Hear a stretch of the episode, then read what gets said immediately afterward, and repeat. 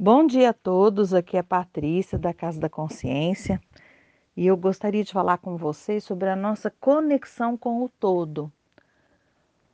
Hoje acordamos aí com uma notícia dessa, desse incêndio, dessa queimada, dessa destruição que está acontecendo em Rondônia e eu me lembrei muito de, um, de uma palestra do TED que eu assisti, que eu até vou postar junto com esse áudio da doutora Jill Taylor, que é uma neurocientista que conta a história do próprio AVC.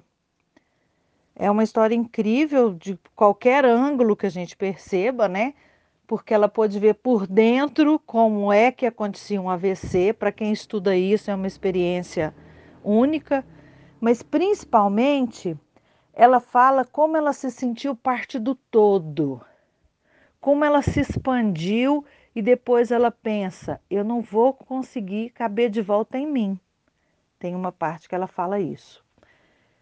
E, e eu estou falando isso porque nós precisamos perceber que nós somos o todo. Nós somos as árvores, os animais, nós somos as outras pessoas. Porque é muito fácil eu gostar e compreender aquela pessoa que está ali perto de mim, que teve a mesma educação, uma família muito semelhante, é, o mesmo grupo de amizade, está na mesma sociedade com as mesmas condições. Mas eu compreender um perpetrador, um agressor, alguém que teve zero condições ou condições muito diferentes da minha, é mais difícil. Então a nossa compreensão e empatia, ela é muito seletiva.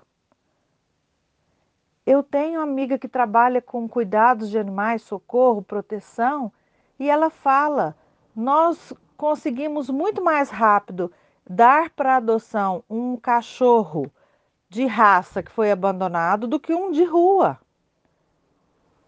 Porque as pessoas querem um de raça. É tão interessante olhar para os animais. Eu tenho oito shih tzus. Um deles eu achei na rua, na noite de Natal, uma fêmea. Postei nos grupos, né? Divulguei para tudo quanto é lado. Tem esse pessoal que é meu amigo, uma amiga de uma vida inteira que trabalha com isso. E divulgamos, não achou, fiquei com ela. Dos meus oito cachorrinhos, ela é aquela que, depois que todos vão para o quintal quando o dia amanhece, depois que todos já se alimentaram, se eu estou no meu quarto, ela só sai do meu lado quando eu saio. Ela me mostra uma gratidão gigantesca e eu percebo nos olhos dela, perdão, que ela entende o que eu fiz por ela. Então, as árvores percebem, as plantas respondem ao nosso amor. Quando você conversa com uma planta, ela floresce, ela cresce. Além da rega da água, a gente precisa regar com amor. E quando nós não olhamos para a natureza, quando nós pensamos que não é conosco, quando nós pensamos que, a Rondônia, que Rondônia está do outro lado, e que a gente não tem nada a ver com isso, ou que a próxima geração, nós não vamos sobreviver para ver o. Não, vamos estar vivos para ver o final dessa história, nós nos desconectamos do todo que a gente faz parte. E vamos adoecendo emocional, física e energeticamente. A natureza nos protege e nós estamos nela como parte desse todo. Só que nós somos a pior parte. Nós somos o, o cancro da natureza.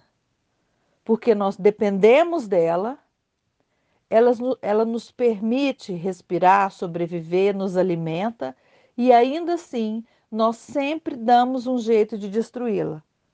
Seja jogando um saco de lixo no chão, que vai para o esgoto, entope o esgoto e não dá rua, aquilo desce, vai parar no mar, vai matar um bicho. Nós estamos destruindo a nossa natureza de diversas formas. Precisamos começar a olhar para isso. Nós precisamos perceber que somos partes do todo. Vamos começar agora a olhar para isso. Eu não posso ir lá apagar o incêndio. Não posso, não tenho condição. Se eu tivesse lá, eu não saberia o que fazer.